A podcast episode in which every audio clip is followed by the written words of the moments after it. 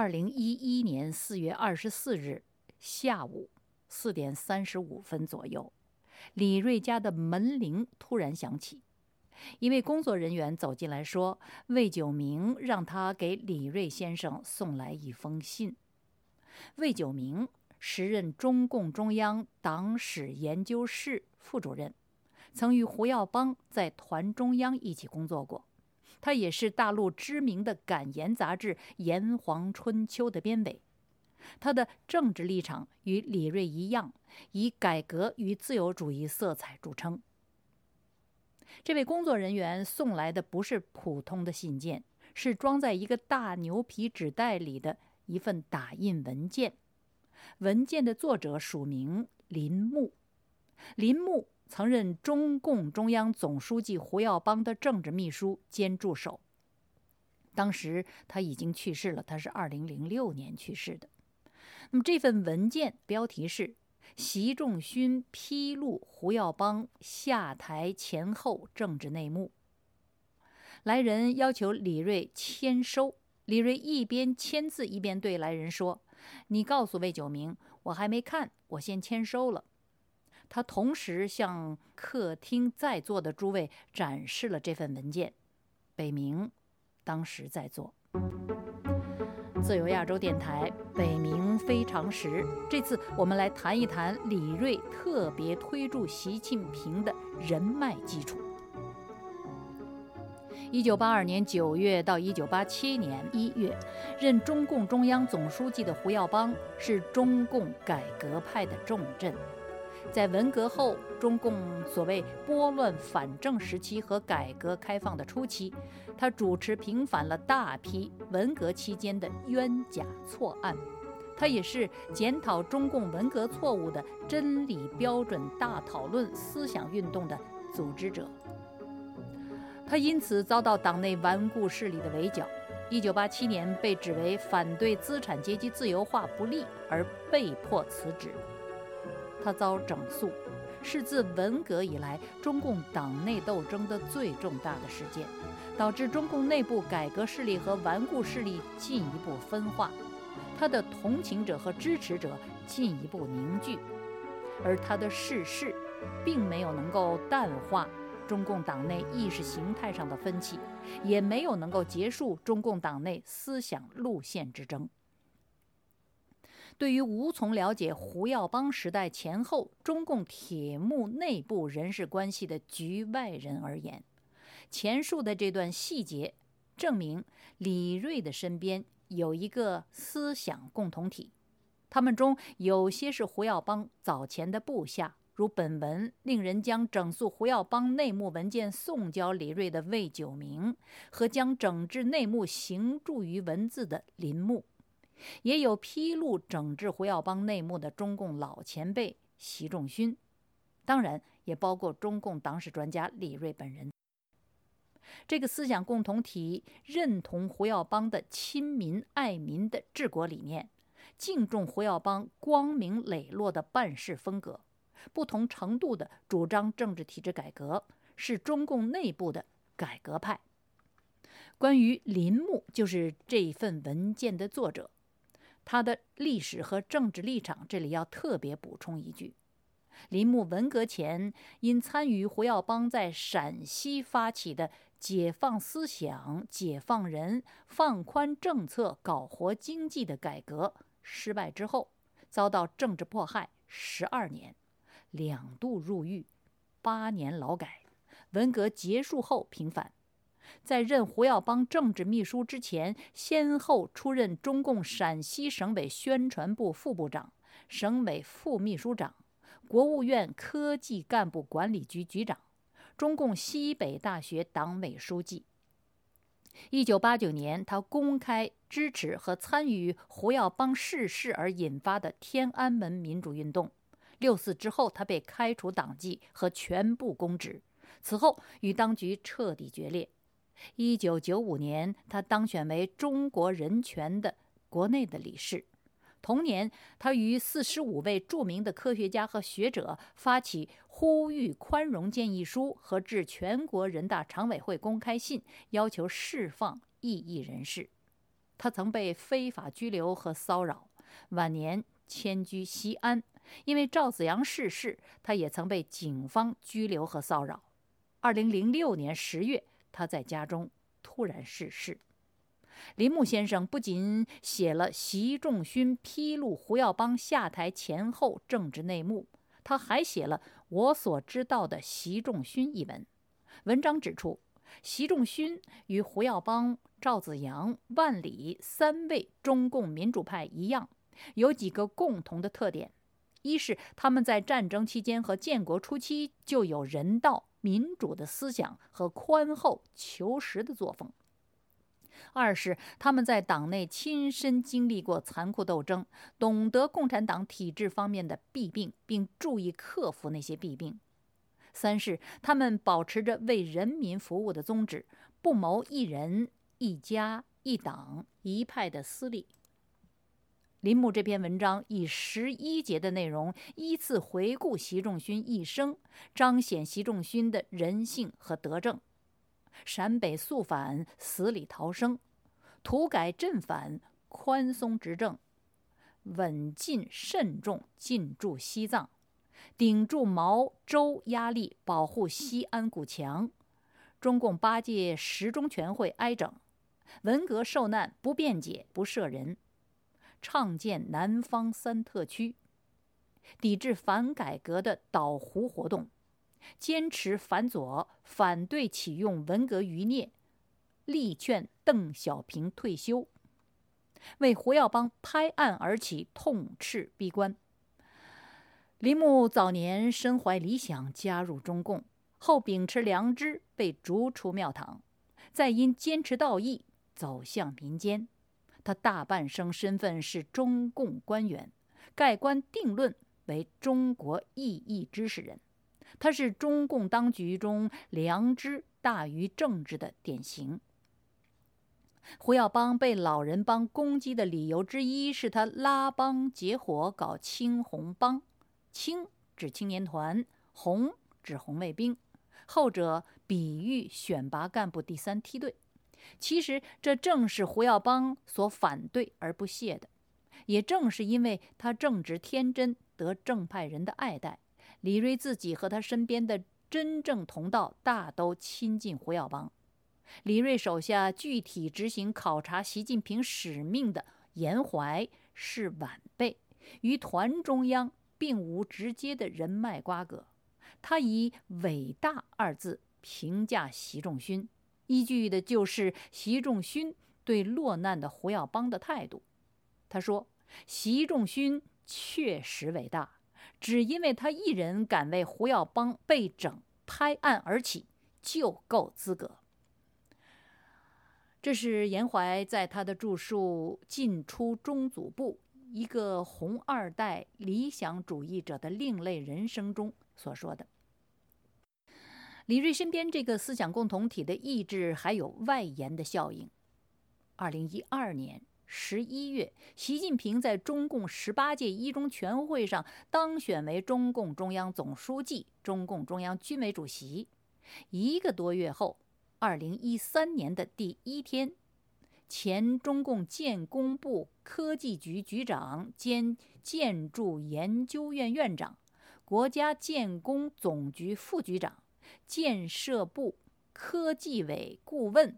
张哲民来到李瑞的宅子，时年步入九五高龄的张哲民小李瑞一岁，他是由保姆牵着来到李瑞家的。两位老者难得见面，聊谈不仅涉及他们共同的老朋友张哲民的至交，李瑞的终生的朋友前中共一机部副部长周建南。张哲民也谈到对刚上台不久的习近平的希望，他嘱咐李锐要对习近平起些影响。他把这嘱咐不是说了一次，而是再三的说。李瑞离休前竭诚尽力考察选拔的第三梯队，作为一个富有新意的中共预备干部的概念。是胡耀邦发明的，是他在一九八三年五月中共六届人大一次会议上提出的。不仅如此，在这项工作展开之初，胡耀邦就亲自过问，督促第三梯队的选拔。一九八三年十二月，总书记胡耀邦催问分管组织工作的政治局委员宋任穷，他说：“千人第三梯队名单什么时候拿出来？”在这项工作的期间，胡耀邦亲自过目青干局为第三梯队成员撰写并报送各省和政治局的五百字小传，经常针对这五百字小传中的具体内容做具体的批示。在第三梯队名单形成之后，胡耀邦针对这批人的使用。提出了具体的指示和建议，比方说分期分批借调他们到中央工作，并就各省名次借调时限做了具体的指示。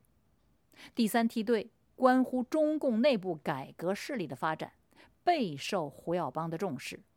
李瑞作为青干局这项工作的直接负责人，直接传达胡耀邦的指示。一九八四年春节后，李瑞告诉严怀，耀邦和子阳最近都提出选拔干部要向下看，特别要注意四十岁左右的知识分子。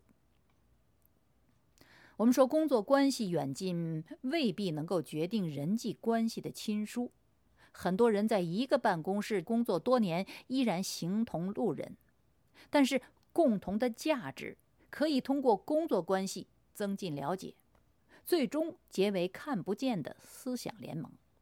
在这个意义上，在中组部主持青干局工作的李瑞，工作上执行的是陈云、邓小平的主张，思想上则是与胡耀邦同心同德。李瑞与胡耀邦一样，善于思考，疏于拉帮。不过，他跟诸多的老干部一样，是胡耀邦人道主义政治风格的受益者。李瑞在平反之前七十年代，在流放地能到地方医院问诊看病，就是时任组织部部长的胡耀邦批的。他解除流放，回到北京，也是胡耀邦直接批准的。胡耀邦不私不党，也不偏待李瑞。李瑞退休后出书论三峡工程，当时中共中央决议上马这个工程祸国殃民，李瑞反对，其文章想拿到报纸上公开发表，清样送交中央，胡耀邦不同意，还说了李瑞几句闲话。后来胡耀邦知错了，写诗送李瑞，做了自我批评。诗中反映了李瑞关于三峡不该上马的意见。李瑞从中共延安时期到皇城见证执政，在党内上下左右前后阅人无数，心明眼亮，对人对事不轻易动色。此事却感动了李瑞，称道胡耀邦此一举是确确实实、货真价实的。自我批评，这是原话。评价李瑞是中共历史上一个人最难得、最可贵的品质，这也是原话。胡耀邦由此成为李瑞在几十年中共党内生活中可以交心的两个人之一。胡耀邦虽然有恩于李瑞，李瑞评价胡耀邦却是出于价值观念、家国社稷。他说。胡耀邦很了不起，他读圣经啊，所以我的结论就是，共产党领导人中杰出的人物只有赵子阳、胡耀邦这两个。我认为他们是中国共产党建党以来领导人里面最好的两个人，他们的头脑最清醒、最能干，是最能够按人民意愿做事的两位总书记。党内好不容易出了个胡耀邦，出了个赵子阳，好不容易出来这么两个人，这对党来说真是很不容易，对国家和人民是天大的好事。但是那些元老们，先是把耀邦干掉了，六四后又把子阳干掉了，这是李锐在他的口述往事中说的。胡耀邦则与不少党内的老同志，比方说薄一波、习仲勋、赵子阳等一样，信任李锐作为中共历史学家的史德。胡耀邦被逼检讨辞职两年期间，苦闷不已，对个人经历和党内纷争思考良多。他与之开诚布公畅谈的人是李锐。他约李锐去府上一谈就是六小时，回顾自己一生，检点他主政时期党内和国家各项事务，以及他与其他领导人的重大意见分歧等等，面面俱到，几乎无所不涉。一席谈罢，十天之后，他竟然辞世而去。这该是胡耀邦一生最后的一次长谈。李锐问过胡耀邦：“你干嘛要写那样一个辞职检讨？”胡耀邦回答：“我要照顾这个家。”李锐认为，在这一点上，胡耀邦不如坚持拒绝检讨的赵子阳。胡耀邦坚持改革，力排左翼，直至被整下台而不悔。他最终低头，是要为家人着想。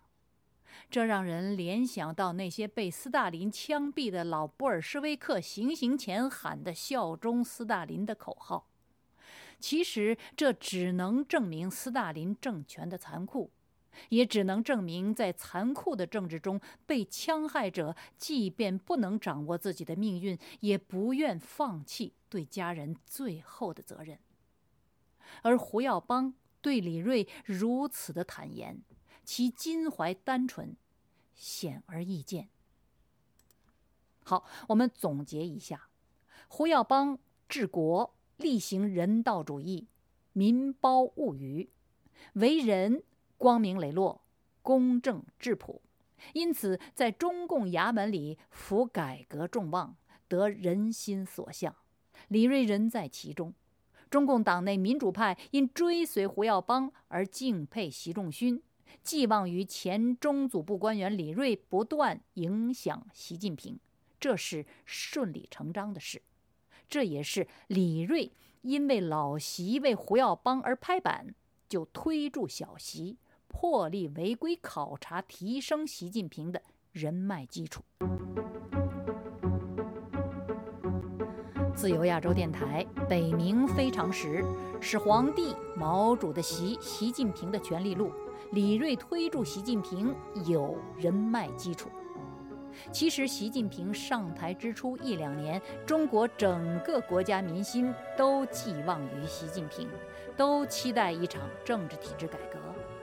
下次这个时间，我们要具体了解一下有民主自由意识和期待宪政治国的几位重要的太子党，在习近平上台之初对他的反应。我是这个节目《北冥非常时》的主持人北冥，谢谢收听，我们下周同一时间再会。